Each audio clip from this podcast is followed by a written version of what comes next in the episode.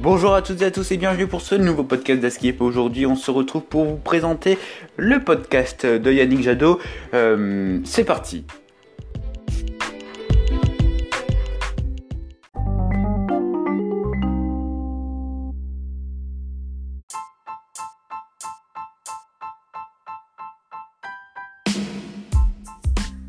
Yannick Jadot, candidat à l'élection présidentielle pour euh, Europe Écologie Les Verts, est aujourd'hui député européen. Il a fait euh, ses études à l'université Paris.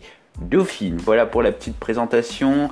Passant à l'environnement, on, on fait comme la dernière fois une mesure par grand thème, mais je vous rappelle que vous pouvez toujours avoir trois mesures par grand thème sur notre compte Instagram, sous la forme d'une infographie et également tous les vendredis retrouver un sondage euh, sur la présidentielle 2022. Alors n'hésitez pas à vous abonner et à liker nos publications, cela nous aide énormément.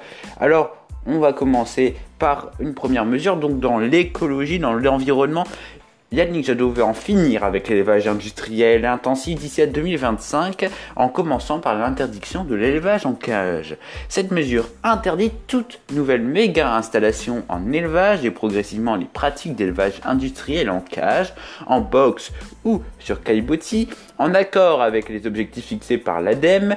Elle s'inscrit dans l'objectif de réduction de 15% sur du cheptel bovin total en 2035. Parlons maintenant économie. Yannick Jadot veut donner plus de pouvoir aux salariés en obligeant à ceux qu'ils soient représentés à hauteur de 50% dans les conseils d'administration, de surveillance et de rémunération des grandes entreprises.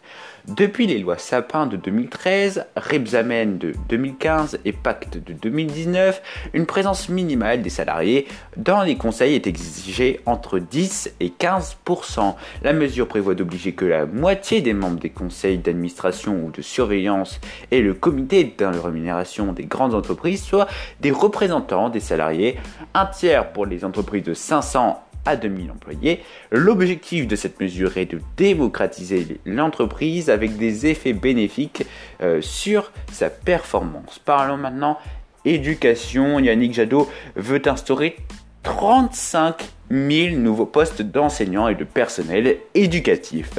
Selon les données du ministère de l'Éducation nationale, 1 162 850 personnes travaillent en 2020 dans les établissements scolaires. Parmi eux, on comptait environ 866 000 enseignants. Dans beaucoup d'établissements, on observe des postes vacants.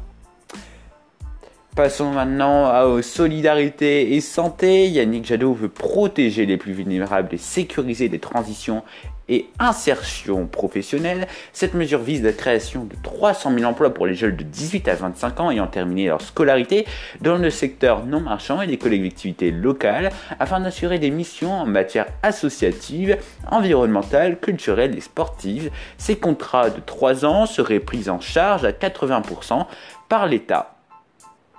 Parlons maintenant euh, international. Yannick Jadot veut inclure dans tous les accords commerciaux de strictes conditions en matière sociale, environnementale et de droits humains. Les accords commerciaux permettent aux pays qui le signent de se mettre d'accord sur les règles à respecter dans le cadre de leurs échanges.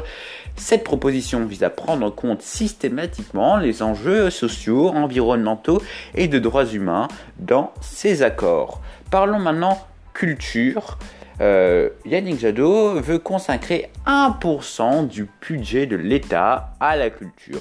Le budget de l'État correspond à l'ensemble de ses ressources et de ses dépenses. Il s'élève à plusieurs dizaines de milliards d'euros par an. Passons maintenant à la société. Euh, Yannick Jadot veut transférer la politique de l'asile et des migrations à un ministère des solidarités et de l'intégration. Aujourd'hui, la Direction générale des étrangers en France, la DGEF, est chargée au sein du ministère de l'Intérieur de la politique d'immigration, d'asile, d'intégration et d'accès à la nationalité française. Cette mesure veut transférer ses compétences à un ministère des solidarités et de l'intégration. Parlons maintenant sécurité, défense et justice.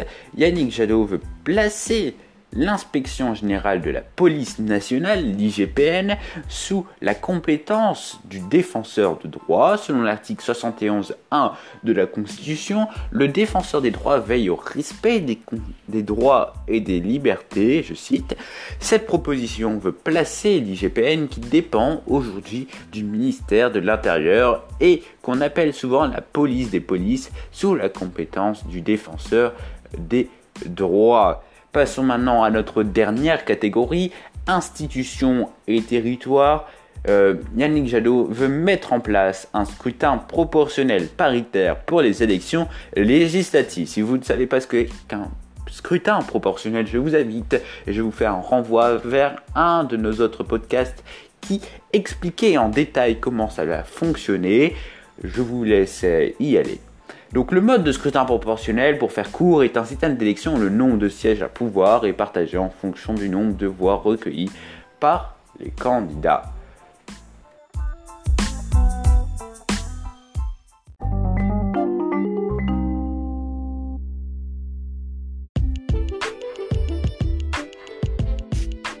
Voilà donc pour le programme de Yannick Jadot. On se retrouve lundi prochain pour le programme de Jean Lassalle. Euh, d'ici là, portez-vous bien et j'espère que vous serez présents pour euh, ce nouveau podcast. N'hésitez pas donc encore une fois à aller sur notre profil Instagram pour voir euh, plus de mesures des candidats, mais également les sondages, etc. Et l'actualité en direct dans notre story. Allez, ciao